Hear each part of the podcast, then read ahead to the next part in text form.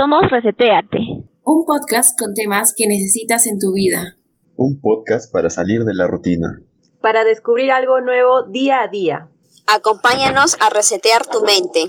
Comencemos reseteados. En 3, 2, 1, bienvenidos.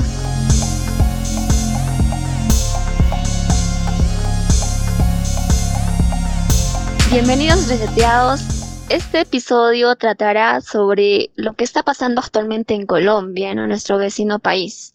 Ya sabemos que hace 22 días Colombia se encuentra en paro eh, y básicamente es porque inicialmente estaba en contra de una reforma tributaria que el, el 15 de abril de 2021 el gobierno presentó oficialmente. Esa reforma viene a ser un proyecto ley que modificaba los impuestos, ¿no? Algunos impuestos que estaban dados anteriormente. Y lo que, bueno, impulsó la protesta era que esa reforma se venía en medio de una pandemia, ¿no? La pandemia del COVID-19. Y además que eh, incrementaba algunos impuestos, por ejemplo, IVA y elevaba o ponía impuestos a porcentaje de población que antes no lo hacía. Dentro de las principales medidas que esa reforma tributaria daba era que, por ejemplo, se eliminaba la exención bueno, se eliminaba la categoría de bienes exentos, algunos bienes de la canasta familiar que antes no estaban, ¿no? bueno, exentos, o estaban exentos del, del IVA. También se incluía pagar IVA, que es parecido al IGB en Perú. El IVA vendría a ser el impuesto al valor agregado, a los servicios públicos, gas, agua, luz, también en el aspecto de transporte a los vehículos, especialmente a aquellos que tengan un factor de contaminación alto, ¿no? También hablaban de peajes, bueno, poner peajes en las ciudades capitales y además de esto, respecto a las rentas de las personas naturales con ingresos mayores a dos millones de pesos también se les iba a cobrar impuestos, ya que antes no se lo hacía. También se iba a dar impuestos a las pensiones y además de otros impuestos que se iban a agregar. Algunos de estos eran, por ejemplo, el impuesto solidario a los salarios más altos. Y bueno, esto tenía el fin de cubrir ese gasto, la deuda fiscal que el gobierno tuvo o se incrementó con esta pandemia, ¿no? Para cubrir todo lo que fue el rubro de la salud y también subsidiar a las familias más eh, necesitadas o que están incluidas en como extrema pobreza o pobreza. Pero bueno, hubo el paro comenzó por esta esta situación. Ahora, luego eh, el gobierno se manifestó y dijo, no, ya la reforma tributaria no va. Pero el paro continuaba, ¿no? Y ahora, ¿por qué serían no las causas que este paro seguía continuando? Y básicamente era porque en el se reclamaban cosas que se había reclamado ya anteriormente en 2019, exactamente el 21 de noviembre, que se dio el paro nacional.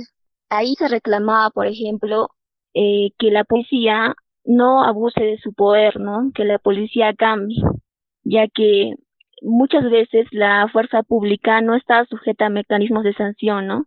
Eh, y había abuso de autoridad por parte de la policía. Ahora en este paro que se da en el 2021, por ejemplo, hay más hay más de diez de mil casos de abuso policial, desaparición de personas y bueno, eso, la desconfianza que genera la fuerza pública, porque esta policía no está entrenada para luchar contra la ciudadanía en sí, sino para luchar contra las guerrillas del FARC. Otro punto que vienen buscando es la el país un país en paz, ¿no?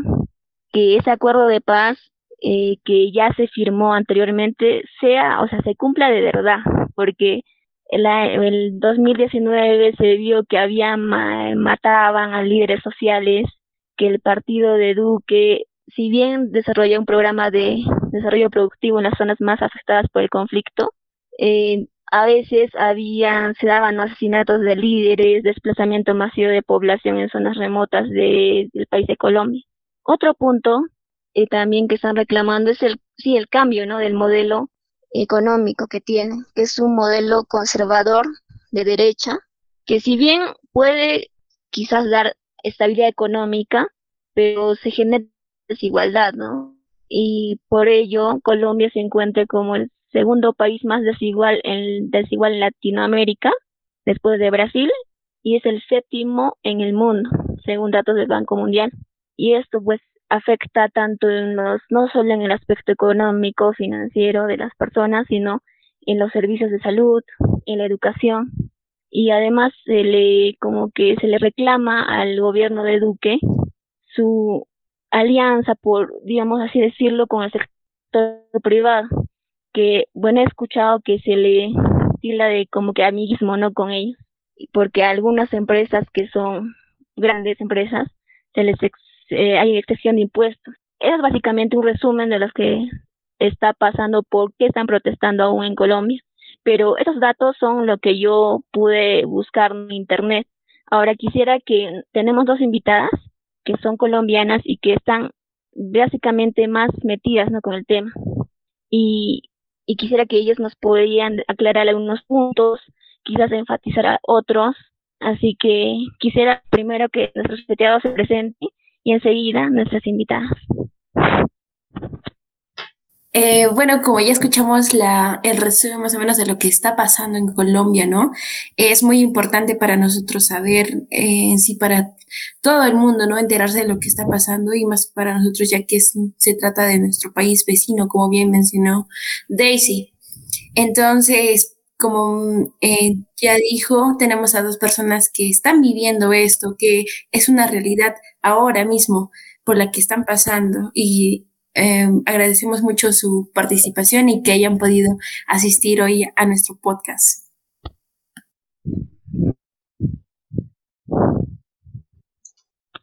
Reseteados, ¿cómo están? Bienvenidos a otro episodio de su podcast favorito, Reseteate. Hoy día nos encontramos con dos invitadas muy importantes que nos van a hacer entender y nos van a dar su perspectiva desde carne propia sobre lo que se está viviendo en Colombia, que es un tema que todos debemos conocer porque es un tema que también ha pasado el año pasado en, nuestro país, en Perú. Entonces ellas ellas nos van, a, nos van a ayudar a entender mejor qué es lo que está pasando, cómo se está viviendo y por qué se está viviendo. Bienvenidos. Hola, hola a todos los reseteados. Gracias por acompañarnos en un nuevo capítulo. Y este, como dice Ale, ¿no? Nosotros también aquí en Perú hemos vivido eh, una manifestación también de varios días y creo que toda Latinoamérica no debería quedarse callada, no deberíamos eh, seguir en, esta sumisión y, no sé, este, seguir manifestándonos contra el gobierno, que de verdad eh, nosotros lo elegimos, pero para ser un, países prósperos, ¿no? Entonces, hoy vamos a aprender muchísimo, vamos a levantar nuestras voces, a informar a más personas y bienvenida a, todos ustedes reseteados que nos escuchan hoy y aún más a nuestras invitadas de esta noche.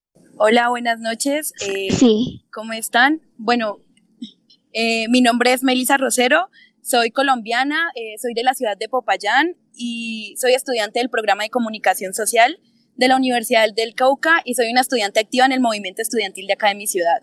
¿Qué tal chicas? Eh, tengan ustedes muy buenas noches, muy buenas noches reseteados. Una vez más, bienvenidos a, nuestro nuevo podcast.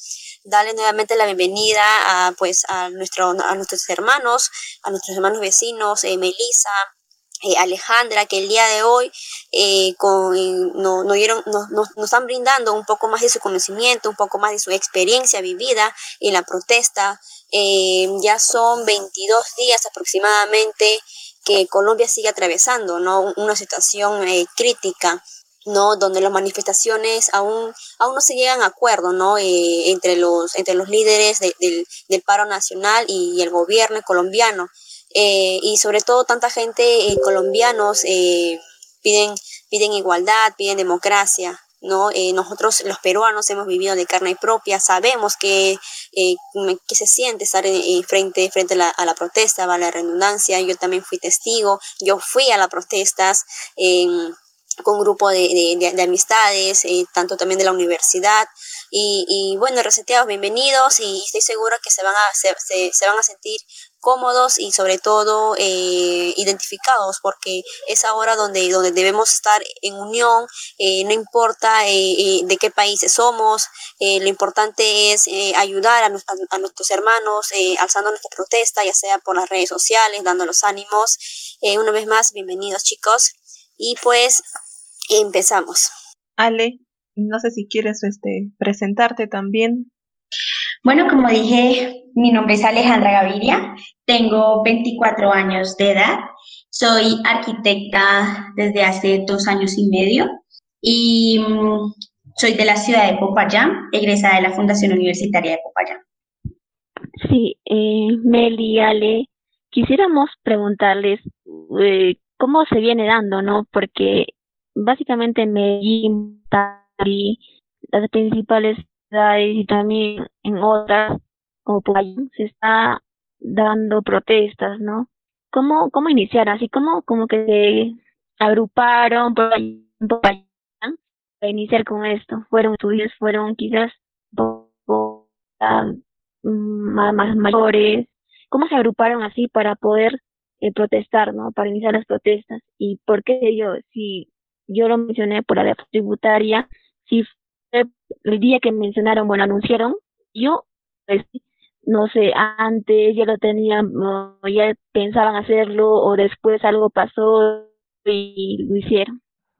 Bueno, inicialmente cuando eh, dieron el informe de la, reforma tributaria, eh, todos los colombianos pues se opusieron porque pues era algo que estaba sucediendo en medio de una pandemia y aumentar los impuestos en todas las cosas que usted anteriormente dijeron, pues era algo inaudito.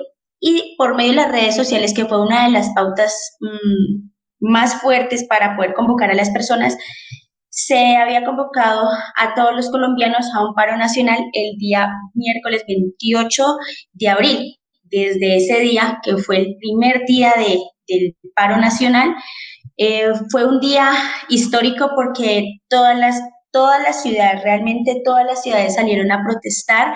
Eh, inicialmente, pues todo fue pacíficamente y eh, la ciudad, todas las personas con, a través del arte, la música, la pintura y pues grandes caminatas, se manifestaba que estábamos en contra de lo que estaba sucediendo. Y ese mismo día, en, la noche, cuando se continuaban las protestas, empezaron disturbios, incluso desde horas de la tarde.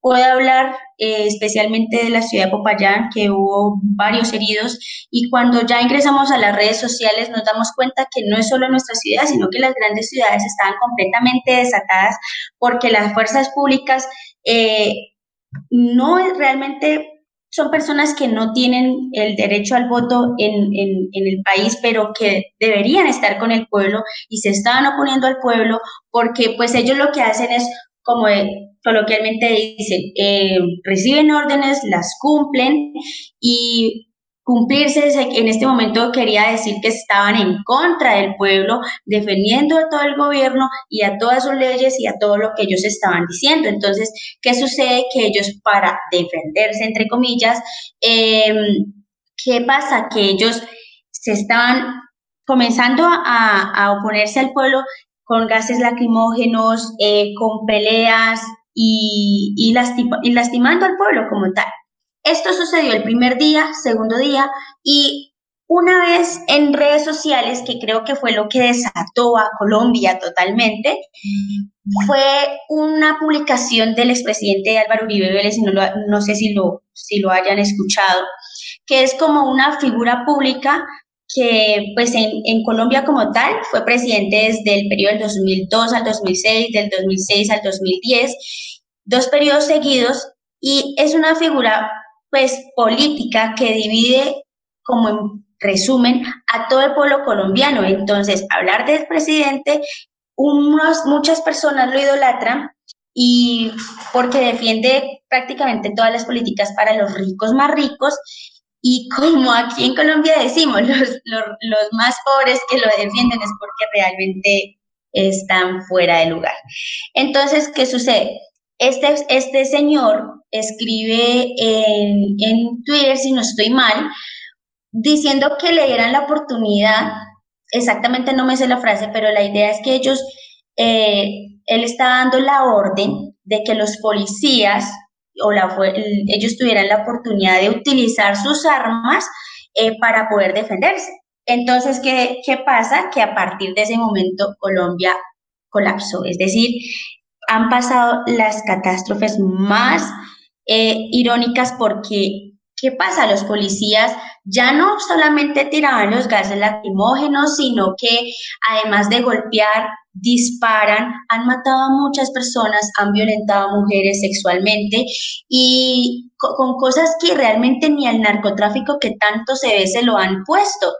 Y, y, y, con carros tanques, em, hay, hay, muchos jóvenes que han perdido eh, sus ojos porque pues al disparar tal vez no le cayó el cuerpo, le llega al ojo, se quedan sin una parte de, de, de, su cuerpo.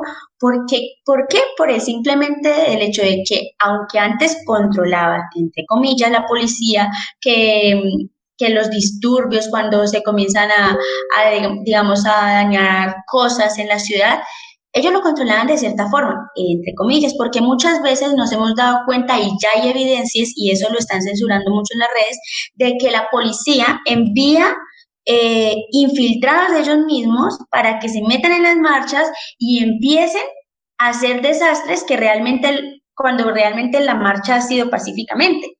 Entonces, comienzan los desastres y ahí empieza todo, porque por defender al pueblo, pues empiezan los jóvenes, los que acá le decimos la primera línea que es los que ellos están defendiendo y, qué pasa la policía en este momento desde que este tipo dio la orden como se le dice ellos disparan y es como si estuviéramos en una guerra literalmente porque ellos no miden todo el daño que pueden hacer. Han dejado muchas, a muchas familias sin sus hijos, eh, personas que, que han salido por sus derechos y, y no llegan a sus casas. Entonces, eh, realmente más que el paro, yo creo que ha sido como la gota que derramó el vaso para Colombia y para la mayoría de Colombia. Si no se lo hayan visto en redes sociales, todas las ciudades en este momento se han declarado la, la, antiuribistas, es decir, porque esta, esta figura pública y política que, que divide al país colombiano es, es el que en este momento se, se está manifestando de tal forma que no somos uribistas y que las pocas personas que lo son son menos que la mayoría y, no hay razón de por qué ganó el presidente actual que es Duque si es una persona que lo puso y lo, y lo implantó ahí en la, en la presidencia, una persona que no ha tenido una, una educación y no tiene eh, como el liderazgo realmente para poder em, pues administrar un país. Entonces, atrás de él está realmente el señor Uribe Vélez. Entonces, pues eso prácticamente ha sido como lo que en este momento está sucediendo y, y como que en este momento, en resumidas cuentas, que los colombianos tomamos la fuerza de podernos manifestar ante, ante el gobierno. Ale, Melissa, yo tengo una pregunta para ustedes, eh, para cualquiera de ustedes. ¿Por qué ustedes creen que están, la policía está tomando, digamos, estas medidas ya de fuerza, eh, atacando a los protestantes con armas letales? Porque, bueno, por una orden del mismo gobierno, si es que es un poco contradictorio para mí que el gobierno haya, digamos, se haya arrepentido o haya retirado ese proyecto para la reforma tributaria, ah, porque prácticamente les está dando la razón a los manifestantes, pero a la vez como que hace que sus fuerzas armadas, fuerzas del orden, eh, los ataquen. Ah, para mí no, no, tiene, no tiene mucho sentido. No sé si ustedes me pueden explicar eso. Eh, hola, buenas. Pues yo, yo quiero responderte como la pregunta. Como mencionaba en mi presentación, yo, yo soy estudiante universitaria y realmente ese, como ese, eh, ¿cómo lo digo? Como esa violencia de parte de la fuerza pública ha existido siempre, es algo histórico. El movimiento estudiantil nos hemos visto totalmente arremetidos por, por ellos, creo que en toda la historia de lo que existió el movimiento estudiantil. Eh, realmente nosotros aquí como que en Colombia hablamos de la policía como una institución podrida, totalmente podrida, porque porque ellos son, se supone, quienes nos deben cuidar, ¿sí? Pero ellos qué hacen? Ellos nos golpean, ellos nos violan, ellos nos asesinan. Aquí en Popayán, en lo que llevamos del paro nacional de 22 días, en la ciudad hemos tenido dos muertos eh, a manos de, de la policía y del SMAT, que es el Escuadrón Móvil Antidisturbios. Entonces, yo siento que eso y una persona violada, una mujer violada. Que así Duque venga y diga no hagan nada, ellos seguir. Ellos... ¿Cómo? Meli, se te están recortando. Qué pena, es que en este momento me encuentro, me encuentro en un, justamente en un, en un espacio de, de movilización, en un espacio como, como cultural. No sé si, si me he hecho entender bien o, o quieren que repita como lo Sí, la última parte, Melissa, eh, la última parte que estabas mencionando, eso no se te ha escuchado.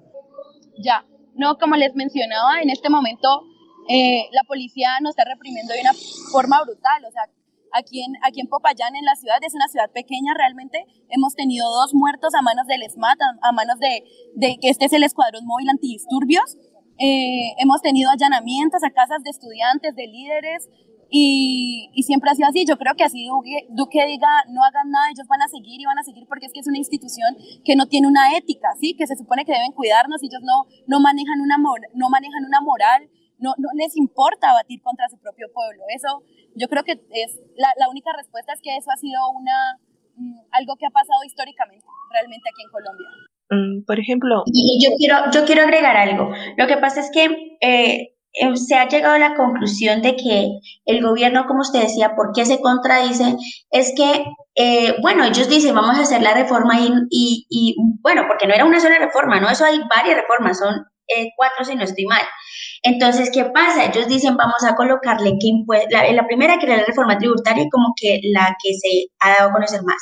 La reforma tributaria en la que se le va a colocar impuestos, peajes a la canasta familiar, a, los estratos eh, eh, uno, dos, tres, cuatro. Bueno, el hecho es que colocan unas cosas que uno dice, eso es imposible, por Dios, ¿cómo van a colocar eso?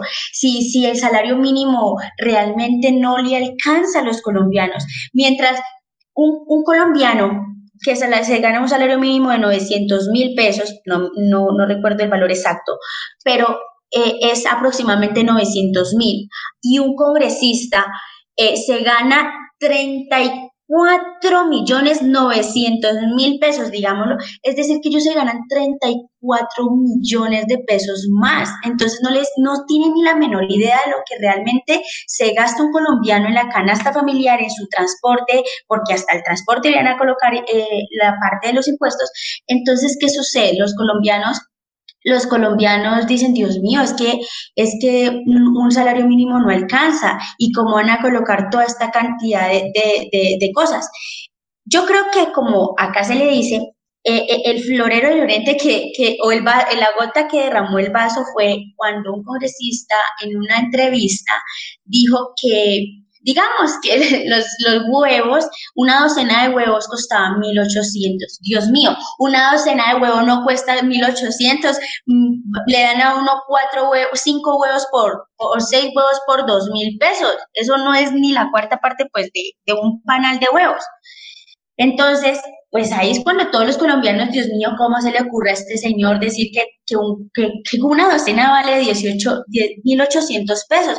Entonces, ¿qué se llegó a la conclusión de que esta gente no sabe realmente en dónde está parada y le están implementando eh, impuestos a cosas que ellos realmente no sienten porque no tienen la necesidad, ¿vale? Pagan, ganan 34 millones más, entonces yo creo que ni ellos mismos van a mercar. ¿Y qué pasa? Pues entonces, eh, lo que tú decías, ¿por qué se contradice el gobierno? Porque van y nos ponen una cantidad de cosas, ¿sí? Nos dicen, van a colocarle esto, esto, esto, esto, y como para que uno diga, Dios mío, esta gente se enloqueció y cómo nos van a imponer estas cosas. Y ellos dicen en las noticias, porque eso sí, las noticias es otro campo comprado por, y son dueños de, mejor dicho, estas mismas personas son dueños de estos mismos canales e informan mal. ¿Qué pasa? Dice, se retiró la reforma tributaria. Sí, pero entre comillas, porque es que, a ver, no podemos comer entero porque es que ellos dicen, sí, se quita la reforma tributaria, pero es para lo, porque se van a entrar a diálogo, a diálogo, supuestamente, entre comillas. Es decir, entran a diálogo para hacer una nueva reforma, pero chiquitica. Entonces así los colombianos decimos luego, ay, ya se logró algo, pero mentiras, es que eso todo se viene planeado para que crean que esa bomba tan grande luego no se sienta tanto con algo tan pequeño. Entonces, eso es como para que yo creo que lo, más duro de todo esto es que las personas que, que, que, se, que dan su vida en estas, en estas protestas, en este paro, realmente es porque es algo que ya el gobierno lo tiene planeado, porque la quitan, sí, pero van a entrar a diálogo. ¿Y qué van a hacer? Van a poner algo más pequeño. Entonces es como para que los colombianos no, no sientan el golpe tanto como lo sintieron en el primer momento que se dio el informe. Exacto, o sea, eh, a, lo que yo voy, si eh, podría dar mi opinión es en, en cuando hay eh, países tan desiguales como los tenemos aquí en, en, Latinoamérica, pues para una persona de que tiene una posición económica mm, sostenible, que se, mm, se, se llega a aumentar 25%, no sé, en algo, y aún no puede cubrir, tal vez a esa persona no le va a llegar a afectar tanto, ¿no? O sea, tiene disponibilidad, claro que le va a afectar, pero no en medida de personas que viven del día a día con una cantidad de dinero reducida por, por el trabajo informal, eh, por una pandemia que ha quitado varios eh, recursos, no tienen trabajo, no tienen a quién vender. Entonces, una persona que disponía, no sé, comprar un, tarro de leche y que le dure tres días, un pedazo de carne y que le dure cuatro días, ahora no va a tener que, o sea, en vez de, de leche tendrá que tomar solo agua y, en vez de carne tal vez nomás tendrá que,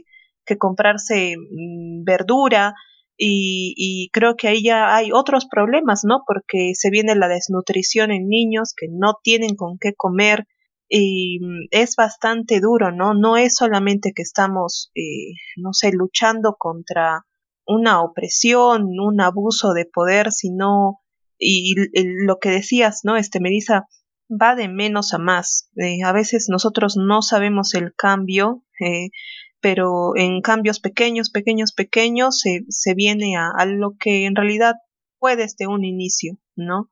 Y lo que yo quería este, preguntarles es, por ejemplo, acá en Perú, al, al ejército o a la policía, pues se le enseña de una manera, ¿cómo se diría?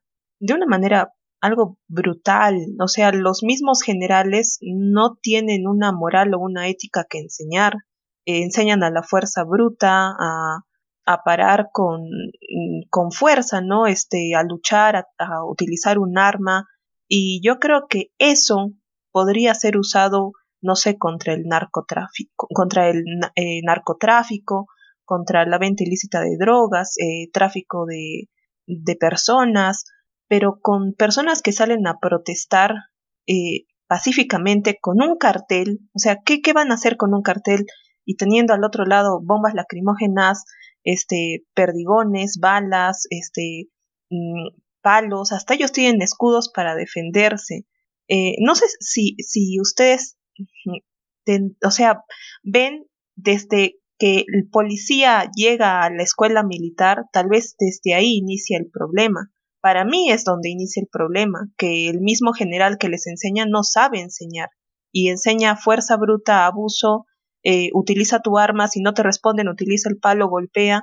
Y yo creo que es, es una falta de, de educación y, una falta de, de, valores, ¿no? Cómo agredes a alguien que no tiene con qué defenderse, alguien que es menor que tú, que puede ser tu hijo, y, y que estás abusando completamente de tu fuerza y, y, de tu de la posición en la que estás.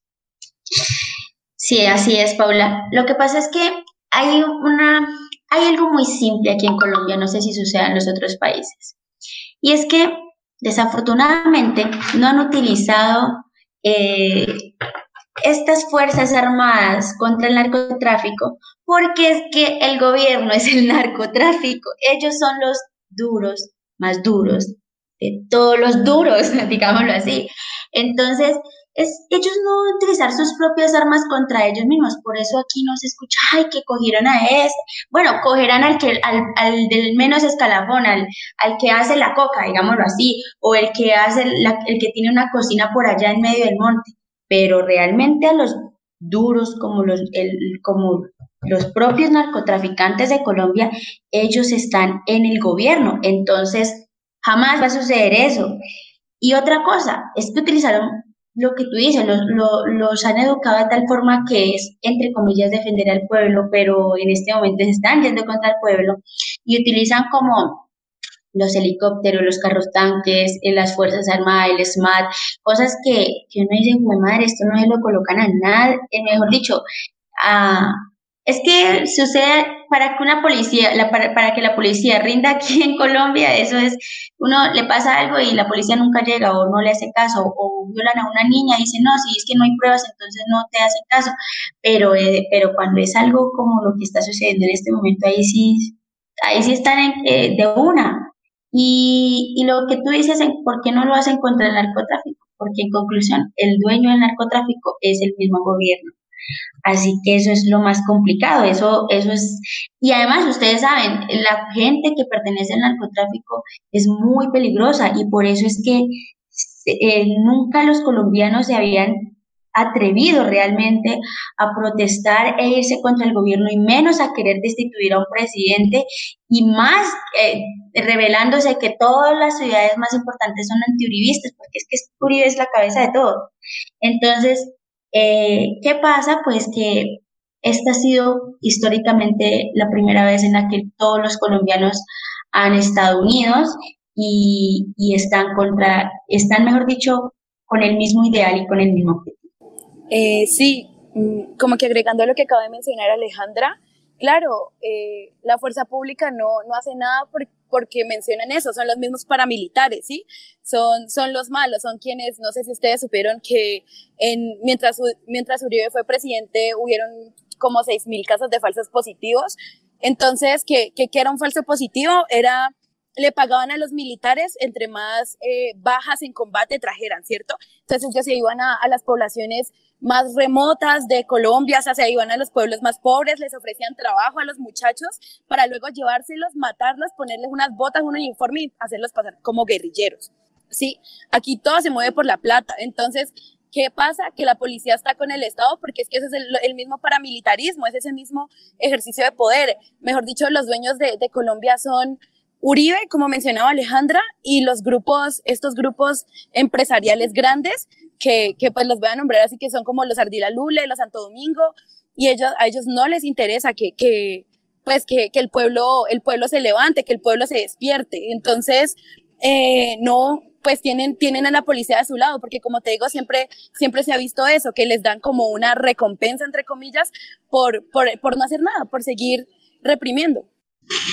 Y otra cosa que me acuerdo, resulta que a los policías, a todos los policías, como dos semanas antes de que empezara todo esto, del 28 de abril, les pagan una prima, así, porque sí. Entonces, ¿qué, qué pasa? Pues ellos no pueden irse en contra de ellos. Sí, eh, cosas que, si conectamos las cosas que están pasando, efectivamente, sí, no sé, esa, esa idea de que eh, los narcotraficantes, el gobierno, los policías, todos se mueve con el dinero y está en contra de los ciudadanos se hace más fuerte, ¿no? Ahora quería preguntarles eh, si es que, bueno, al paro, a las protestas de los ciudadanos, se ha unido la guerrilla, ¿no? Porque si bien conocemos que la guerrilla está en contra del gobierno, los guerrilleros, no sé si ellos eh, o se ha tenido ayuda de ellos para poder este, enfrentar las fuerzas policiales o por ejemplo, algún tipo de mea culpa quizás por parte de los propios ciudadanos, quizás, como siempre, ¿no? En protestas a veces inmiscuyen personas eh, que también atacan al otro lado. A las policías, porque no creo que todos el, la parte policial eh, se tenga esa idea, ¿no? Entonces, yo creo que hay algunas personas que no están ahí, pero a veces, no sé, tienen que defenderse porque es un enfrentamiento, ¿no? Donde todo enfrentamiento sí o sí va a cobrar vidas, pero sabiendo que este enfrentamiento lo están o está cobrando más vidas por parte del gobierno. Esa, esa es una pregunta que quería hacerles. Otra es la, sobre la censura en redes sociales, ¿no? ¿Nos podrían eh, explicar un poco ello? ¿Qué tipo de post censuran? Eh, y si a todos les ha pasado, y cómo lo están tomando así la población, los ciudadanos. Y finalmente, Lo que entonces ustedes están buscando actualmente es la destitución de Iván Duque, que renuncie, y pero después qué más o menos, qué plantean ustedes, hacen una nueva reelección, ahora como todos se manejan el poder, cómo podrían o no sé manejar eso, ¿no? Que entre una persona que esté desvinculada a Uribe, a todo ese grupo que está formando el gobierno. Eh, sí, Daisy, no, respecto a lo, a lo de la guerrilla, lo que mencionas de la guerrilla, no, ellos no se han pronunciado en lo absoluto. Se quiso mover una noticia falsa diciendo que, que, que era así, que las FARC, la nueva Marquetalia, mmm, iba a empezar a incidir, pero no, la, la, guerrilla no entra a las ciudades, nunca ha entrado a las ciudades, la guerrilla siempre hace combate en, en el campo, ¿sí? en la zona rural. Entonces, eh, no, eso no es cierto. Justamente aquí en Popayán, eh, después de que pasa el asesinato, eh, bueno, la, la violación de, de Allison, una, una chica que, que fue violentada sexualmente en la marcha del 18, si no estoy mal, eh, la gente está en ese furor y hay tanto enojo, hay tanta rabia que lo que se pide, que lo que hace la gente es llevar una movilización hasta la URI, que fue donde a la chica la, la violentan y se quema la URI, o sea, que es como la unidad de respuesta inmediata, eh, que es pues cuando se coge a alguien, como que lo agarran, pues lo llevan para allá. Se queman la URI, la gente está tan enojada y era brutal, fue un, pues nosotros acá le decimos tropel como coloquialmente, pero es como un enfrentamiento que duró muchas horas, la gente estaba muy parada y fue justamente en esa, pues como te digo, se hizo, no, eso se pasó de todo, hubo, hubo un caos brutal aquí pues luego que pasa eso, el presidente Duque pide que el ministro de Interior y el ministro de Defensa viajen con militares hasta aquí, hasta nuestra ciudad, para restablecer el orden, porque justamente como les menciono, el día que se quema la URI, eh, muere un joven, ya que le, le, explota una aturdidora en el cuello y pues el, el, el chico muere, entonces más indignación, hay más, la gente quiere más justicia popular, a eso, a eso le llamamos justicia popular, el querer hacer justicia por nuestra propia cuenta porque la gente no puede, la rabia no puede de la indignación. Y llega, llega, como les digo, el ministro de Defensa, de que de él también se está pidiendo la renuncia, por cierto, y lo que sale a dar un comunicado con el gobernador y el alcalde, que son como los altos mandos eh, de aquí de, de, nuestro departamento, de nuestra ciudad, mm, y piden, eh, empiezan a decir que lo que pasó en la URI, que esa quema fue por la guerrilla, que fueron eh, personas de las FARC, de la nueva Marquetalia, piden una recompensa de 50 millones por la cabeza y dan cuatro nombres en específico. ¿Qué pasa con estas cuatro personas que nombran como autores intelectuales de, de todo lo que pasa esto? Pues que son tres líderes sociales, son un defensor de, dos defensores de derechos humanos y dos líderes sociales de aquí del Cauca, de aquí de la ciudad. Entonces, eh, no ha habido presencia de la guerrilla, se ha querido meter ese miedo, se ha querido desde el Estado empezara a mover como esa, esa cosita de que la guerrilla, que no sé qué, pero no. Y respecto a lo de la censura, no, la censura ha estado terrible. Yo creo que al principio nosotros lo veíamos algo como totalmente como loco, decir como cómo nos van a censurar. Pues empieza en Cali, Cali es una de las ciudades en las que empieza la que más duro se para, empieza a haber unos enfrentamientos que duran horas eternas, que en donde sale mucha, mucha gente indignada, unas marchas gigantes. Entonces, en, en Siloé, que es como uno de los barrios eh, de estrato más bajo de, de, Cali, que es donde nosotros decimos que está la gente más parada, la gente más berraca, no, ese día eh, estaban matando gente a lo loco porque ya no usan gases, ya no solamente te tiran piedras, ya no solo te tiran aturdidoras, sino que ya están tirando a disparar. O sea, ahorita ellos están usando armas de fuego contra, contra la población. Pues con decirte que casualmente todos los videos que subían de lo que estaba pasando ese día en Siloé los bajaban. Que si subías una historia en Instagram hablando de lo que estaba pasando en Siloé, la borraban. Y, no te, y, y e Instagram no te daba ninguna explicación de nada. Los videos, si estabas en un envío, los cortaban. Aquí en la ciudad de Popayán, mmm, la, la, señal de celular está terriblemente mala, tú escuchas muy entrecortado, a veces ni siquiera te entran las llamadas, no te funcionan los datos. Sí, está, sí hay una censura muy grande, mm, como porque la gente lo que quiso hacer fue pegarse de las redes sociales, como ese auge de la tecnología de, de este poder contar para, para poder denunciar todo lo que estaba pasando, ya que los medios de comunicación eh, pues de aquí del país no lo están haciendo, ¿sí? Porque son, son medios de comunicación que hacen parte o que, o que, o que son de, de estos grupos élite que les mencionaba, que lo que ellos no quieren es que nosotros abramos los ojos. Entonces, la censura ha estado horrible. Eh, decían, cuando tú no veas algo que esté pasando en Colombia no es porque ese día no pasó nada, sino porque simplemente no te lo están mostrando. Entonces ya a las, a las transmisiones de Facebook, pues si quieres transmitir que está pasando una movilización, en un enfrentamiento, te toca poner que estás jugando Free Fire o, cualquier jueguito este, como para medio embobar a, al, a este, a este coso de Facebook para que te deje transmitir un rato, porque si no, no se puede. Eh, esa es la situación del país. Realmente es muy complejo. La fuerza pública no está, está actuando de una manera brutal. Eh, están usando un arma que se llama Venom. No sé si la han escuchado, que es como una cajita donde caben aproximadamente, tiene 30 orificios donde le caben gas lacrimógeno, donde le caben aturdidoras, le caben, les caben balines, le caben lo que tú quieras y, los, y lo dispara al mismo tiempo. Eh, todo junto. Se supone que esta arma debe ir en la parte de arriba de unas tanquetas especiales, eh, pues porque esto, esto lo que tiene que servir es para disipar a la gente. Pues ellos lo que están haciendo es están bajando esta arma gigante de las tanquetas, poniéndola en el piso y tirándole a la gente así a quemarropa. Entonces ha estado como muy compleja esa parte, incluso esta arma que les menciono en muchos países está, está prohibido eh, por lo mismo. Entonces, entonces creo que eh, a nivel de, de, lo que ha sido la fuerza desmedida, ha sido eso sobre la censura y no, la guerrilla no, no se ha metido hasta ahora. Eh, quiero agregar algo eh, a tu pregunta. Bueno, tú dices que lo, que lo que realmente los colombianos están buscando, ¿no? Uno sueña con que realmente se destituya el presidente, pero realmente hay algo más a fondo. Y es que el gobierno en este momento y siempre ha tenido presupuesto para toda la, parte de militarización del país, pero dice que no hay presupuesto para una educación gratuita.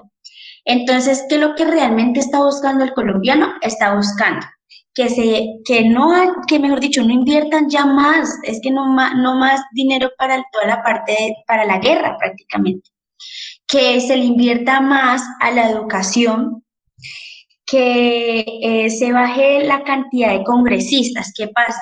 Colombia tiene 32 departamentos y, y los congresistas que, tiene, eh, que hay en este momento son 280. Es algo que, que, y lo que yo les decía, un congresista gana 34 millones 900 mil pesos, digámoslo así, no es una cifra exacta, ¿no? Pero ¿Qué sucede? Pues que esos 34 millones de pesos que se ganan más que un salario mínimo de una persona, multiplicado por 280 congresistas eh, mensualmente, eso es muchísima plata. Y a eso hay que adicionarle, a ellos les paga la seguridad, es decir, sus escoltas, les dan camionetas, eh, les, dan, les pagan hasta el plan del celular. Con eso, imagínense la, la cobertura de dinero que gastan para, unos, para una cantidad de congresistas que no hacen nada. Literalmente uno ha visto unos, unos videos, porque pues no puedo dar fe que uno está allá, pero donde esta gente no va a trabajar, o si va a trabajar se va a dormir, y hay una mujer, em, no, no me sé el nombre, la verdad, pero ya estaba haciendo una entrevista para estos congresistas, eh, ¿qué hacían? Y resulta que en un mes de trabajo, que se ganan los 34 millones 900 que les digo, y iban tres veces, cuatro veces al mes eso es inaudito porque es que no van a trabajar y se ganan muchísima plata y el resto del tiempo que están en no sé qué, tienen toda la seguridad, les pagan las camionetas, la gasolina, el celular y pues hay muchísima plata despilfarrada con ellos. Entonces, ¿qué es lo que busca el colombiano? Mayor inversión en la educación, eh, que, haya, que haya menos congresistas, que, los, que, que por lo menos uno diga un congresista por departamento y, y, ahí sí ya comienza a haber un poco más de presupuesto para las demás cosas importantes como la educación. Y otra cosa que tú hablabas en cuanto a lo que está sucediendo en este momento, que el paro y que en este momento pues no, pues si no pueden pagar impuestos a ciertas cosas de la canasta familiar, pues comienza la desnutrición. Eso realmente la nutrición, no en todo el país, pero en muchas zonas que se ha olvidado el gobierno, hay desnutrición y hay personas que, hoy en día mueren por desnutrición. Entonces no es porque sea una consecuencia de lo que está pasando en este momento, porque ha sido que siempre, siempre ha sucedido. Hay personas que mueren por, por falta de un alimento. E incluso hay personas que mueren por falta de agua, como en la Guajira.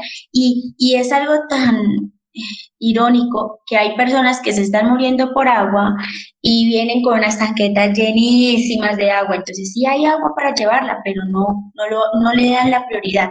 Entonces se busca mayor inversión en la educación, que eh, se reduzcan estos congresistas y que no, no gasten tanto dinero en la, en la guerra, porque es que este dinero, no es que no haya dinero, sí lo hay, pero no, no para lo que realmente importa. Y en estos días que han habido, habido paros, se ha gastado muchísimo dinero para todo lo que es gases lacrimógenos, para la seguridad de los policías, eh, bueno, muchas cosas. Y, y, entonces, ¿de dónde sacan dinero? Ahí sí hay dinero, pero para lo que realmente se necesita, no lo hay. Y otra cosa también que es eh, lo que ha sucedido, por ejemplo, aquí en Popayán, es que por después de la violación de una, de una de las jóvenes por parte de los policías, pues se quemó la URI, que es decir, una estación donde, donde pues es del, obviamente es de los policías, y ¿qué sucede? Pues se va, se quema, como en, forma de manifestarse y, por esto que sucedió. ¿Y qué sucede? Ahí sí la policía y sí hay dinero porque están ofreciendo muchísimos millones de pesos para encontrar a las personas que lo, que lo hicieron. Entonces, y, a la persona que violó a la, niña, y sí, no, no, no hay nada. En conclusión, lo que busca el colombiano es que se cambien las reglas de Colombia, porque es que ya se está, están aburridos de lo mismo de siempre y no se le ha dado prioridad a lo que realmente importa. Sí, es lamentable escuchar lo que está sucediendo y, y sí, no, a veces eh, tenemos esa impotencia como le insiste, ¿no? Que se dé una recompensa para buscar a los que causantes de esas, eh, que se como el, quemó el URI, pero no se dé una recompensa para capturar. Yo creo, que es más importante una vida, ¿no? Una vida que, o sea, no se puede recuperar, no, es algo material, es una vida, o sea, no hay nada, nada para atrapar a ese violador, ¿no? Entonces, sí, de alguna otra manera eh, entendemos porque creo que las protestas que se dan en Latinoamérica en general, eh, si tenemos varias cosas en común, los países, que a veces los medios de comunicación no transmiten bien lo que sí está pasando en algunos lugares, que en el gobierno se perpetúan personas o grupos de poder que manejan, eh, es, bueno, escondidamente sus verdaderas intenciones. En este caso, por ejemplo, que adoctrinan a los militares a su favor, en contra del pueblo. Y, y eso es como que, o sea, ¿por qué no le asignan mayor presupuesto a la educación, a la salud, nutrición y, y sí a las fuerzas militares, toda la, o sea, es como que eso, ¿no? Si eh, los acompañamos eh, en lo que desde lejos sí entendemos lo que están pasando o intentamos, ¿no? Porque no sé, al estar allí es otra la situación, al ir a las protestas eh, se siente otra, eh, si ves bueno, morir a un amigo o alguien que está defendiendo sus derechos, buscando justicia, es bastante difícil. Ale, ¿nos querías decir algo? Ah, sí, pensaba que, que Ale quería, quería comentar lo que estabas diciendo. es que eh, hablé cuando está el micrófono abierto. Bueno, eh, que ustedes algo que es que, que me quedó era que ustedes habían preguntado sobre la censura en las redes sociales. Se los digo por propia experiencia y yo le dije a Daisy, creo que fue por eso que, que, que me, me, me dijo esto, porque resulta que eso es cierto, sí, lo que decía Melissa también. Los videos que se transmiten ahora en serio toca hacerlos con otro objetivo, eh, o los pocos videos que uno puede ver aquí en vivo están borrosos completamente, la señal para todos es terrible. Em, bueno, hay muchas cosas, pero personalmente Facebook, Facebook sí me bloqueó, es decir, yo estaba como loca. Mm, eh, publicando y compartiendo muchas cosas, porque es que una vez, un, un día que me marcó muchísimo una imagen de Cali, porque a ellos se les quitó la energía, se les quitó las redes, se les quitó absolutamente todo en una noche. Y cuando prendieron las luces, uy, eso pareció peor que una, una película de terror. Es que yo creo que después les puedo compartir una imagen, pero esa, esa foto fue tan impactante porque había tanta, pero es que tantos muertos y tanta sangre en el piso y parecía literalmente una foto de película de terror. Y, y a mí, y yo comencé a, publicar y, y, a hacer muchísimas, pues muchas críticas así en, el Facebook y me bloquearon. Es decir, luego yo ya no podía ingresar a Facebook, mmm, ingresaba y me daba error. Quería publicar algo y me daba error, es decir, me dejaba bajar un poco como menos de un minuto y, y, error. Entonces yo le dije, yo le escribí a Daisy porque es que eh, es así como me sucedió a mí, le puede haber sucedido a muchísimas personas, porque hay personas que realmente su, su perfil está inundado de publicaciones de lo que está sucediendo. Y, y realmente hasta el momento yo ya no puedo publicar algo porque lo que alcance a publicar ha sido ya, primero ha sido de hace muchos días que ya, ya pasó, es decir, que no se encuentran cosas actuales. Y segundo, lo que publico, lo publico en menos de un minuto porque no me deja navegar Facebook.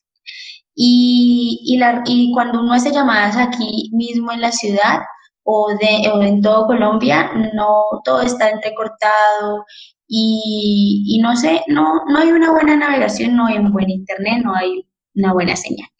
Así que confirmado que realmente lo que es censurar las redes sociales, eh, la señal y todo esto es cierto. Sí, yo también este, quería preguntarle sobre, aparte de la cobertura de los medios y las redes sociales que han dado a esta, a esta marcha, que, que es legítima, sí, como cualquier este, derecho a la protesta en cualquier país democrático, quería preguntarles cuál es la, el lado contrario, el lado eh, opuesto a las personas que están marchando, las que están en las calles, porque toda, toda protesta siempre tiene dos lados, ¿no? Los que están a favor de la protesta y los que están en contra de la protesta. ¿Qué cosa más o menos dicen los que están en contra? Porque imagino que hay un cierto sector de la población que en su mayoría también puede ser joven, porque imagino que los que están en las calles, como siempre somos los jóvenes, entonces yo imagino que hay cierto sector de los jóvenes incluso que están en contra de, de, la, de la marcha, ¿no? Que están haciendo. ¿Qué cosa dicen? Por ejemplo, en Perú, en el tiempo que, que hubo la marcha por, por, bueno, el querer sacar a Merino del, del poder, que, que fue este, a través de una, prácticamente un golpe de Estado, ¿no? Todos decían que era un golpe de Estado, pero en realidad el mecanismo que utilizaron en el Congreso para vacar al presidente de ese momento, que era Martín Vizcarra, eso estaba, digamos, contemplado en la Constitución, se podía hacer y es por eso que se hizo. Entonces, eh, la gente que estaba en contra de las protestas, diciendo que por uso están protestando, porque en realidad eso está en la Constitución, es legítimo, bueno, no es legítimo, ¿no? Porque la legitimidad prácticamente se la da el pueblo, pero es como que es legal. Legalmente mmm, han podido hacer eso y es por eso que Merino está en el poder. Además, nosotros mismos somos los que hemos elegido a esos representantes. Entonces yo imagino que en Colombia también se debe dar esto, ¿no? De que hay un cierto sector de que no está de acuerdo con la, con la marcha que ustedes este, están, están haciendo. Quería saber qué cosa dicen y también otra pregunta que les quería hacer es sobre cómo se está dando esta marcha, esta protesta en las demás eh, provincias, ciudades de Colombia, porque entiendo que Popayán es, pertenece a Bogotá, que es la capital, ¿no? Obviamente las protestas siempre están como centralizadas, o sea, la, la, la mayor violencia siempre se da en la capital, en las ciudades más importantes, pero en realidad los derechos por los cuales se está luchando en las protestas son por las personas que están más desprotegidas y que viven, eh, digamos, abandonadas por el Estado. Entonces también quería saber cómo se está dando esta marcha eh, en, ese, en esos sectores, en esas ciudades más alejadas. Eh, bueno, respecto a lo que mencionabas de la gente que no está de acuerdo, acá, claro, hay, hay una gran parte, pues no una gran, hay una parte de la población que no está de acuerdo con el paro, que no, es, que no está de acuerdo con las movilizaciones. Nosotros acá como que les decimos la gente de bien, ellos mismos se hablan de la gente de bien, ya que a quienes nos movilizamos, a quienes marchamos, nos tachan de vándalos, de, sí, como de drogadictos, de, de todo lo que ustedes se puedan imaginar. Entonces, acá como muy coloquialmente les decimos la gente de bien. ¿Qué pasa? Insultan, por lo menos eh, eh, aquí en Popayán, cuando les menciono que se hizo lo de la URI, también se, se hizo pintas, eh, grafitis en la metropolitana, que es una sede de la policía, pues que hicieron al siguiente día, se reunieron un grupo de gente de estos ciudadanos de bien a ir a limpiar y a pedir plata para comprarle detalle a los policías. O sea, sí, hacen esas cosas. Lo más grave que pasó fue en la ciudad de Cali, cuando eh, el CRIC, que es el Consejo Regional Indígena del Cauca, que es el movimiento de los indígenas acá en el departamento y a nivel nacional, se desplazaban en, en Minga, ¿sí? Que es como, como su forma de, de movilizarse, la Minga indígena. Entonces se encontraban eh, haciendo esto en Cali.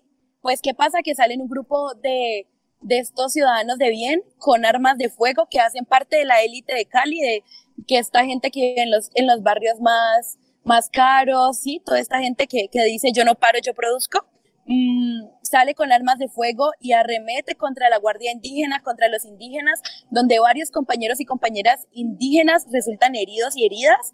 Una compañera de aquí en mi universidad que se encontraba allá resulta herida con dos, eh, creo que fueron dos disparos de arma de fuego. Ella afortunadamente está bien, pero, pero hasta ese punto se ha llegado, ¿sí? ¿Y qué pasa? Pues que la policía, hay un montón de evidencia, un montón de videos en los que la policía eh, los protegían. Entonces está el policía al lado del, del, señor que está disparando con un arma que seguramente ni siquiera tendría por qué tener.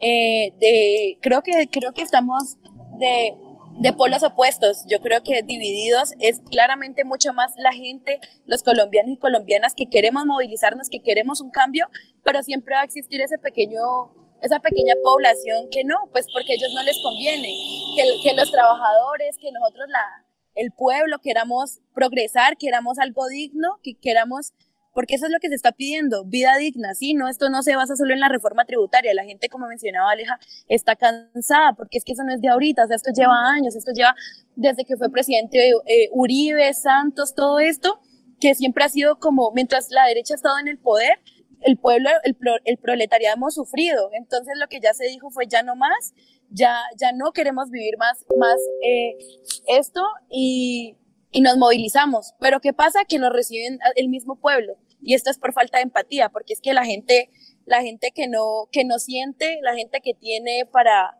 para hasta regalar, pues ellos no sienten empatía, porque yo creo que esto, es lo que ha más movido a, a, los colombianos y las colombianas, la empatía, el, el si yo estoy bien, yo quiero que tú estés bien también. Pero no todo el mundo piensa de la misma forma, ¿sabes? Entonces sí, sí ha estado como, como bastante extremista en ese sentido porque, porque ya entre pueblos nos estamos atacando también. Sí, Ale, dinos, dinos. Bueno, otra cosa, eh, adicional a, a, lo que dice Melissa, cuando tú, tú nos preguntas cuál es el lado opuesto, realmente, en, en resumen, lo que dice ella eh, era, es la gente privilegiada, porque la gente privilegiada pues son los dueños de todo, las empresas y que también pertenecen al gobierno.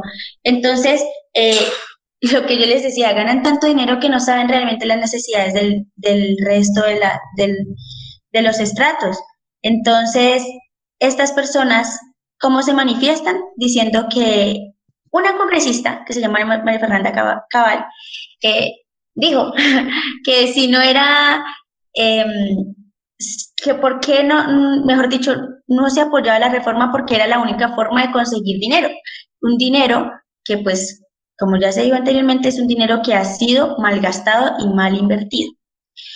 Y, y, y, las, y las otras personas que se manifiestan en, en, las, en las protestas como tal, pues son los familiares de los policías o los, o lo, bueno, los ricos más ricos, pues ya sabemos que ellos les conviene, pues que, que se trae, pues que se consiga dinero por parte del pueblo. Pero las personas normales, es decir, que no son ricos, ricos, son las personas que están opuestas. ¿Por qué? Porque son los familiares de los policías o son, o son las personas que, que, pues, uribistas, acá se les dice, no quiero hacerlo sonar de esta forma, pero son las personas que son pobres, pero son uribistas. Entonces le dice uribestias, porque es que, porque es que no tienen criterio para apoyar una cosa así y, y ya son muy pocos. Afortunadamente uno ya ve que estas personas que, que, que, son de estratos bajos, pero que apoyan a Uribe o todas estas cosas que hace el gobierno, pues ya son pocas, pero sin embargo, ¿cómo se manifiestan? Pues ayudando a los policías o, o criticando a través de las redes sociales que, que, pues entonces que prefieren ver, uy, un amigo una vez, pues que era policía, había publicado que prefería ver mm, llorar por ver morir al hijo de otra señora que a ver morir a su mamá. Eso es algo que es ilógico, entonces se manifiestan de esta forma y, pero gracias, gracias, gracias a, a la Fuerza de Colombia vemos que en este momento ya somos mayoría y, y uno ya mira que las otras personas no realmente no tienen un criterio para, para estar en contra o ya no tienen cómo. Se nos cortó, creo. Uh, ¿Sigues por ahí, Ale? Señora. Sí, se cortó, se cortó la última parte. Tal vez podrías repetirla. ¿Hasta dónde llegaron? um, bueno, vimos este la, el, no sé, el aval que están teniendo ciertas poblaciones, ¿no? Privilegiadas, este, también se habló de eh, el pueblo que a veces no tiene un fundamento y apoya, no sabe a qué apoyar y apoya lo, lo malo. Creo que hasta ahí. Y bueno, el, el término que se explicó. Ok, resumida, resum, en, en, resumen, pues que realmente las personas o el bando opuesto eh, son las personas privilegiadas, pero eh, son realmente los ricos más ricos que apoyan estas cosas porque les conviene. Pero eh, este no es la las únicas personas que se oponen, porque uno dice, bueno, tienen criterio, ¿no? Porque pues, les va a afectar o, les beneficia, mejor dicho, a sus empresas. Pero hay otro tipo de personas que son personas realmente de clase media o baja y que apoyan a estas personas. Son, son personas que son asalariadas e incluso muchas con un salario mínimo. ¿Y qué pasa? Apoyan a, a estas cosas y, y afortunadamente lo que estaba diciendo al final es que en este momento pues ya afortunadamente son menos personas que uno ve. Las únicas personas que uno realmente las ve más como criticando a las personas que están, que estamos manifestando o, o queremos mostrar la realidad del país es porque o son familia de los policías o, o realmente no, la mayoría son familias de policías, porque lo que dije al final fue lo siguiente, hay un policía que había publicado lo siguiente y es conocido y es un amigo, bueno, amigo ya no, pero eh, dijo lo siguiente, que prefería ver llorar a la mamá de, un, de otra persona, de un joven X, que ver a su propia, a su propia madre llorar por la muerte de él. Entonces, eh, eh, realmente es, es, es, son personas las que, las que están al otro lado, es porque no tienen criterio, pero las personas de clase media baja, ¿no? Porque las otras, pues listo, uno dice son ricos y, y les beneficia, pero los otros no. Yo quería eh, consultarle, mira, y, así como... Bueno. Así como, eh, así sí, como también hemos pedido eh, en Venezuela, que no, que eh, hubieron varias protestas y, y debido al, a que no hubo eh, resultados, a que no hubo resultados positivos, respuestas por parte del Estado, muchos de, lo, de, lo, de, lo, de, los extranjeros venezolanos eh, optaron eh, huir de su país, ¿no? Optaron huir de su país, muchos migraron a, a, acá a Perú, están en, en, Argentina, ¿no? En diferentes partes de, del país eh, bajándonos en Colombia, si por una cierta parte eh, aún no siguen teniendo respuestas por parte del Estado, porque hasta el día de hoy ya vienen 22 días eh, con las protestas.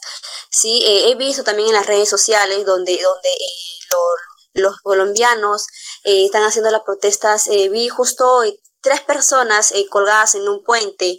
Eh, uno estaba eh, colgada de, de, del cuello, otro de, de, sus piernas y la otra persona estaba de, de los brazos, si no me equivoco. ¿no? Sin embargo, a veces muchos de los colombianos están, están apoyando a, a, la protesta y muchos otros están, están en casa cuidando su bienestar, tanto físico y emocionalmente.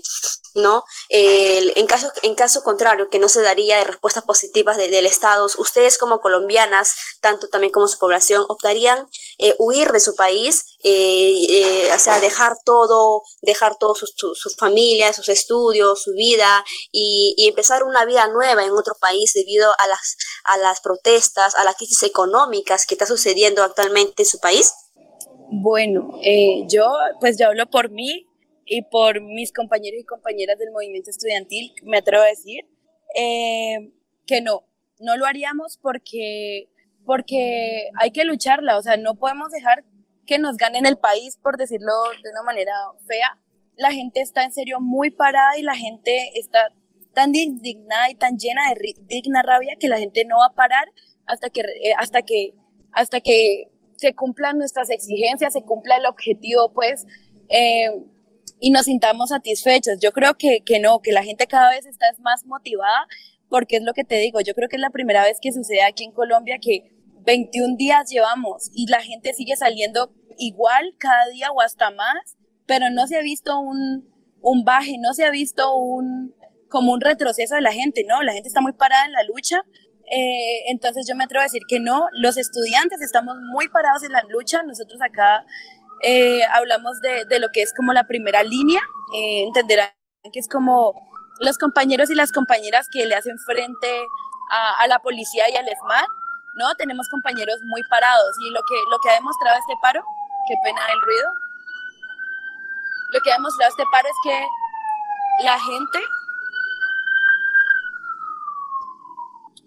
eh, es que la gente no está dispuesta a retroceder en lo absoluto nosotros y nosotras como estudiantes no estamos dispuestos a retroceder y como gritamos yo creo que todo el tiempo en las arengas, esto es o la victoria o la muerte, la verdad.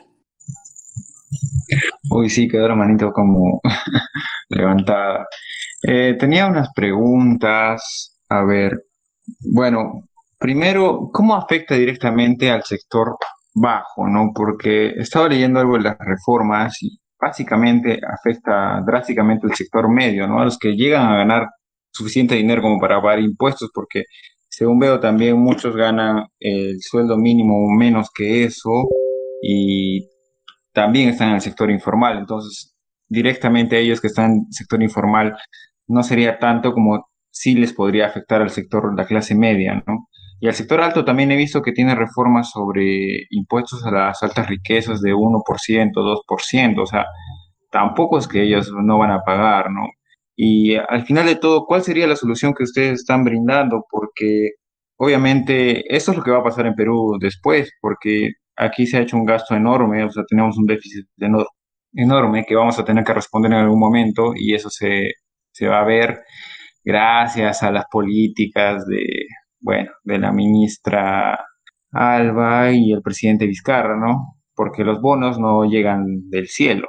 Y bueno, esa es mi pregunta. ¿Cuál es la solución que ustedes plantean? ¿Cuál es, o sea, reducir en dónde el gasto? Por ejemplo, austeridad, podrían, podrían caer en una especie de, de dejar, dejar de, de desarrollar el país, ¿no? Dejar, abandonar un poco la educación, abandonar la salud para poder cubrir ese déficit también. Eso es, eso es peligroso también, ¿no? Eh, para responderle a Anthony, bueno, no, la clase baja es la que más se ve afectada, ¿sí? Eh, claro, la clase eh, media, nosotros pues hago parte de la clase media, nosotros, a nosotros y a nosotras nos afecta, pero no tanto como a la clase baja, o sea, si más la pandemia eh, dejó que la gente si comía dos comidas al día empezara a comer una o siquiera no comer porque no podían trabajar, porque como mencionaban es gente que vive del día a día, es gente que, que tiene que luchársela, o sea, todo un día completo para mínimamente tener que comer. Entonces, ¿qué pasa? Que ellos se ven totalmente afectados. ¿Por qué? Porque lo que pasaba con la reforma tributaria, que si ya la comida te iba, te iba, a costar el doble, entonces hay gente que trabaja, yo qué sé, meserea, ¿sí? Ah, es mesero o mesera en un restaurante y gana 25 mil al día y entonces le suben a todo y ya no puede comer tres comidas al día, ¿sí? Ya no puede transportarse. Eso, eso es como lo más complejo en sentido con la clase eh, baja. La reforma a la salud, que afortunadamente se acaba de archivar, es, es otro de los, de los logros, como les mencionaba, eh, eh, uno de los logros pues fue hasta ahora la que se bajara la reforma tributaria por el momento, que renunciara Carrasquilla, que es el, era el ministro de Hacienda, quien fue que, que llevó a cabo esta, esta reforma, que se cambiara el ministro de Defensa y que ahorita que se archivara la, la reforma a la salud, que lo que hacía esta reforma a la salud era básicamente que se acabaran las EPS. La, la EPS es este servicio prestador de, de atención médica, mm, que es lo que por lo general tienen, tenemos la clase media baja. Eh, entonces, ¿qué querían hacer esto? Privatizarlo eh, y que tú empieces a pagar por ese servicio de salud. O sea, ya hay personas que no pagan por su servicio de salud, ¿sí? Pues porque ese es un derecho y debería ser así. Pues lo que se quería con esta reforma era privatizar para, según ellos, dar eh, que, pues, poderle invertir más, más al, al sector salud, cuando esa no es la solución, ¿sí? Entonces, claro, estas, todo, todo lo que está pasando nos afecta a todos, a todos los colombianos realmente.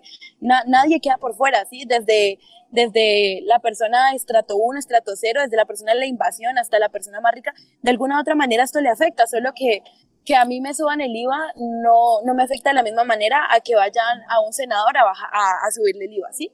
Mientras yo tengo que guerreármela y trabajar para poder tener lo que comer, ese man con solo respirar está ganando un montón de plata.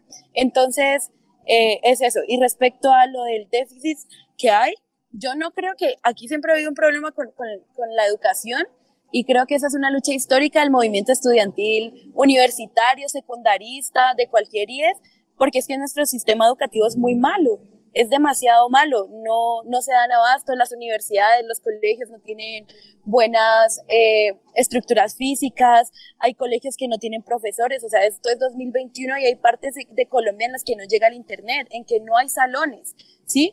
Entonces, eh, sería un error pensar en que hay que bajarle el, el, el gasto a, a la educación, incluso siempre una pelea ha sido subir más el dinero y el presupuesto para la salud. Lo que hay que bajar es el presupuesto para la guerra. ¿Por qué? Porque el Estado colombiano compra artillería para la guerra como si nos fuéramos en este momento a enfrentar con Estados Unidos, con Irán, con China, con quien sea, ¿sí? Entonces, ¿qué pasa? Que están justamente unos días antes de, de, anunciar la reforma tributaria, ¿qué pasa? Que viene el, que viene el Estado y gasta, creo que fueron como 400 millones de pesos en armas para guerra, en tanquetas, en todo lo que reprime al pueblo. Eh, en medio de una pandemia. Entonces luego, que eso fue lo que indignó, que vienen y compran un montón de armamento para la guerra gastándose un montón de plata para luego venir y decir, no, el Estado no tiene plata y tenemos que poner una reforma tributaria. Lo que les mencionaba hace un rato de, de esta Venom, de esta arma, eh, ese juguetico cuesta un montón de plata, o sea, esa arma es carísima. Y cada disparo que hace, no te digo, un, una, un gas cuesta alrededor, cada cápsula de gas, 270 mil pesos, ¿sí? Eh, el 30 eh, veces esa suma hace que en cada disparo de esas estén gastando alrededor de 8 millones de pesos, ¿sí? Que se quema una tanqueta, que se daña una tanqueta, corren a arreglarlo. Esas, eso, una tanqueta, esos carros son blindados, son gigantes y son carísimos, ¿sí? Lo que ha hecho el Estado toda la vida es meterle, meterle plata a la guerra cuando nosotros no necesitamos eso, necesitamos educación, necesitamos una vivienda digna. Entonces yo creo que, que parte desde ahí de poder mm, disminuirle a la guerra, a todo esto que, que no, lo único que nos ha dejado es más que pérdidas para poder empezar a asumir ese tipo de, de deudas que se tienen como país. Bueno, yo, em, teniendo en cuenta las preguntas anteriores, voy a dar el punto de vista pues personal. La primera pregunta que ustedes decían o, qué pensábamos de las personas que están luchando realmente por fuera, que como dice Melissa en términos coloquiales se la están guerreando por todo un país y otras personas están en la casa tranquilos. Bueno, yo tengo que darte de dos perspectivas aquí. La primera es de Melissa, que yo tengo constancia y realmente, como ya lo dice, hace parte del movimiento estudiantil. Ella está allá metida, está dando la cara y está luchando por muchos colombianos. Pero yo tengo que ser muy sincera y yo soy una, yo, yo fui una, yo soy la de las personas que fui únicamente el primer día. Y eso, porque no me fui a meter a las, a las, a todos esos disturbios. Entonces, no todos peleamos de la misma forma por, digamos, cada uno tendrá su razón. Uno es por solamente comodidad. Yo porque realmente, pues nunca he estado en uno como tal y que sucede, pues que si uno tiene como esa, e, esa berraquera, digámoslo así, mm, para estar allá, para peleársela en el caso de con los policías y esas cosas. No, créanme que yo, si yo eso me, me muero en un momentico porque es que no, no sabría cómo reaccionar pero la, mi manera de manifestarme en contra de esto siempre fue las redes y siempre ha sido las redes. Yo creo que tanto que no, de mi, mi, mi, Facebook, por eso, eh, pues me lo bloquearon, pero, pero hay muchas personas que es muy cierto que, que, no se manifiestan de ninguna manera. Y puede ser que ellas sean las personas de las, de las que o esperan cómodamente en su casa y no hacen nada o simplemente están en el lado opuesto. Entonces, mm, porque muchas veces me he chocado con, publicaciones en Facebook de que, ay, eh, esa gente que daña las ciudades, eh, así no se debe manifestar, si quieren algo, pues háganlo bien. Entonces, ¿qué sucede? Todas las personas que están dando la cara eh, van a beneficiarse a sí mismas y están beneficiando a esta persona que los está criticando. Entonces, eso me parece que, pues, no es coherente. Y por otro lado, que si, que si dejaría el país en el caso de que no se, pues no se lleguen a unos acuerdos eh, pues realmente significativos, personalmente no lo haría. No lo haría porque, pues, primero porque yo, yo tengo una hermana mayor que está fuera del país. Eh, no ha sucedido algo así como Venezuela por, por muchas razones, pero, pero siempre hay mucha falta de oportunidades dentro de Colombia. Entonces ella ya hace muchos años comenzó a emigrar de, a, varios países en busca de nuevas oportunidades. Ella ha estado, por ejemplo, en Perú, estuvo, estuvo en Argentina, en Chile, en Uruguay. En este momento ya se encuentra al otro lado, eh, en España. Y créanme que vivir la experiencia cercana de mi hermana que está fuera del país en busca de una nueva oportunidad es difícil. Y pues afortunadamente, y, pues yo soy creyente y gracias a Dios, eh, tengo una profesión y, aunque nunca he tenido la oportunidad de trabajar como en una empresa por falta de experiencia, porque ellos tienen unas expectativas increíbles y eso, no he trabajado con una empresa directamente, pero yo soy independiente y aunque mm, no tengo la millonada, pero pues no, no me ha hecho falta ese pan que muchas personas eh, no lo tienen en un día. Entonces, eh, ¿qué pasa? Yo no, yo personalmente no lo haría porque seguiría luchando y siempre he tenido eh, ese concepto y esa idealización de que uno puede lograrlo tal vez no, no como yo quisiera, uno diga, bueno, volverse rica porque pues es que, eh, como dijo una amiguita por aquí que está conmigo, me dice, no, uno no, no podemos volvernos eh, eh, ricos como, como en otros países si tú llegas con una buena idea y le implantas esas cosas, porque es que Colombia la manejan las mismas personas de siempre y son, las, y son los dueños de todas las empresas, de los bancos, de, de mejor dicho, de absolutamente todo. Entonces, es muy difícil que una nueva un nuevo apellido, una nueva generación llegue y se implante como una, como, como una persona pues adinerada. Entonces, eh, tal vez no, no, no, no llegaría a ese, a ese objetivo, pero sí la lucharía por lo menos trabajando independiente como lo he hecho en este momento y, y, y, seguir creyendo y seguir pensando en que sí es posible construir algo aquí a pesar de todos los obstáculos que, que lo han sido. Y otra cosa con respecto a Venezuela es que pues la situación de Venezuela con respecto a Colombia pues es bastante mm, diferente, pues Venezuela es socialista y en este momento pues ellos están, siguen atravesando una situación bastante complicada y créanme que nosotros aquí en Colombia y, y, y, aquí en Popayán, que es una ciudad que no es principal, pero es una ciudad eh, capital de uno de los departamentos del, del noroccidente de Colombia, es, es, es una ciudad que recibe eh, muchísimos, muchísimos venezolanos, perdón, eh, diariamente. Uno los ve como llegan caminando, familias grandes. Eh, créanme que yo creo que la cantidad de habitantes con respecto a los venezolanos que han llegado ha aumentado muchísimo, abismalmente. Pero, pero pues en ese punto seguiría luchándola en este momento. Y mm, ya me olvidé las otras dos preguntas, pero pues si ya me acuerdo, les digo. Es. Eh, sí, esto, buenas noches. Eh, la verdad es que he estado escuchando todo y me ha impactado muchas cosas que quizá nosotros como no estamos presentes ahí, no sabemos realmente lo que pasa, ¿no? Solamente por lo que podemos ver por las historias de Instagram, las publicaciones en Facebook o las noticias, ¿no? Que si bien dicen ustedes a veces son maquilladas o tratan de dar otra información eh, para que no se vea tan mala como la realidad que se está viviendo ahora ahí. Eh, lo, eh, lo que yo quería más o menos comentar era acerca de, eh, del, bueno, regresando, ¿no? Al tema de lo que es, como mencionaba el ejemplo de los policías, ¿no?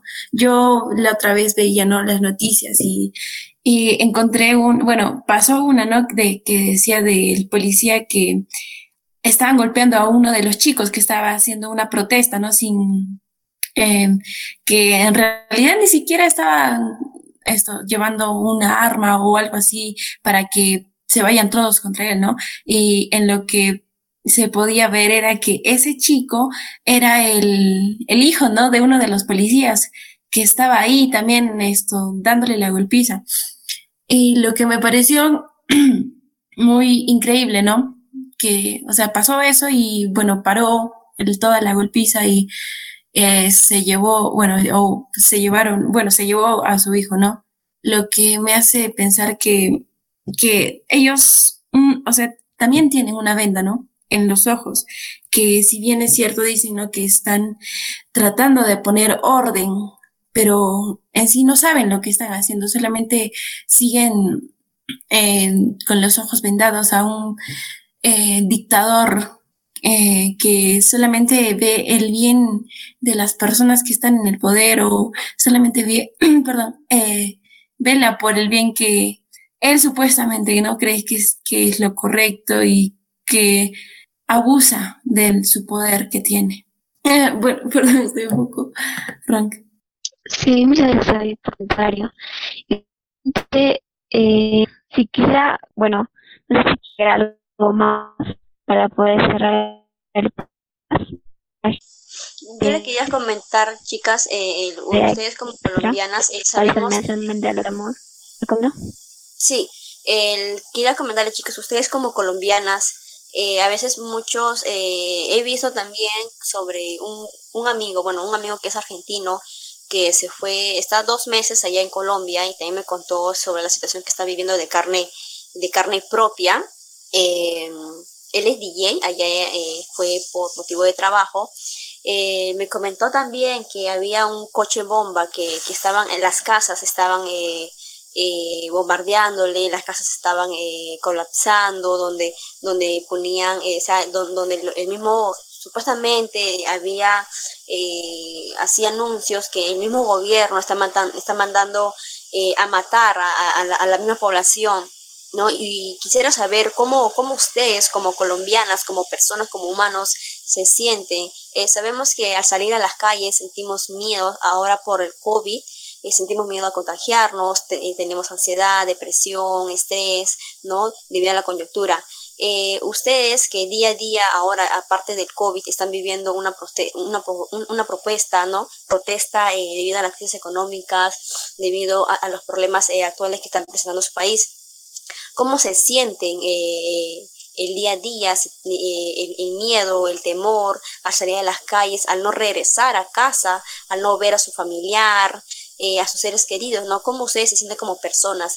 Y como otra pregunta es, si se llegaría a llegar a un acuerdo con el gobierno, con el Estado, ustedes como, como jóvenes, ¿qué propuestas o qué, ¿Qué le plantearían al Estado para el bienestar tanto emocional como en la educación que se viene afectando actualmente en el país colombiano?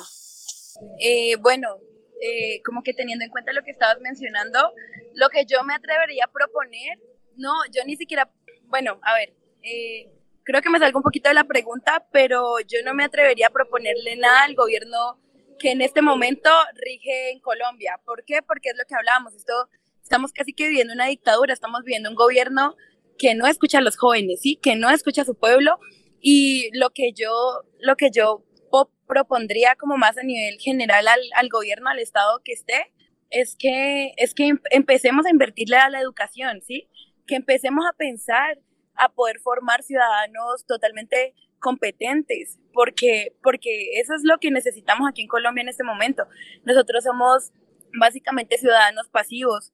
Entonces, yo, yo propondría eso, más educación, eso es lo que necesitamos, dejar la corrupción, entender que, que eso históricamente nos ha pesado a Colombia, la corrupción, el narcotráfico, nos ha pesado a Colombia, pero ya, ya tenemos que dejarlo atrás. Eso, yo, yo creo que somos más que eso. Somos, somos más que eso y, tenemos que demostrarlo. Entonces yo creo que, que en algún momento necesitamos un, un presidente que nos escuche, que escuche a las juventudes, que escuche a la gente, que escuche a su pueblo, para, para poder construir, construir un Estado, construir una Colombia totalmente digna para todos y todas. Bueno, ¿alguien quiere agregar algo más para poder finalizar el podcast? Espero que se me escuche bien. Bueno, entonces con esto finalizaríamos, ¿sí? Ok, bien. Con eso finalizaríamos este episodio donde creo que lo hay que titular más qué está pasando en Colombia es el otro lado o de la protesta en Colombia, porque bueno, lo que bueno, inicialmente dije, ¿no? encontré internet es difiere un poco, no tanto, pero sí difiere un poco de lo que sí están buscando ustedes, ¿no? Porque no encontré ningún ninguna página web que quieran destituir, ¿no? Ya al, a Duque. Entonces, sí, nos venimos informando un poco más de lo que, del corazón, ¿no? De lo que está pasando allá en Colombia. Y bueno, muchas gracias en sí, Ale, Melissa, por acompañarnos en este episodio y espero que se hayan sentido libres de expresar lo que, lo piensan. Y muchas gracias también a todos los asociados.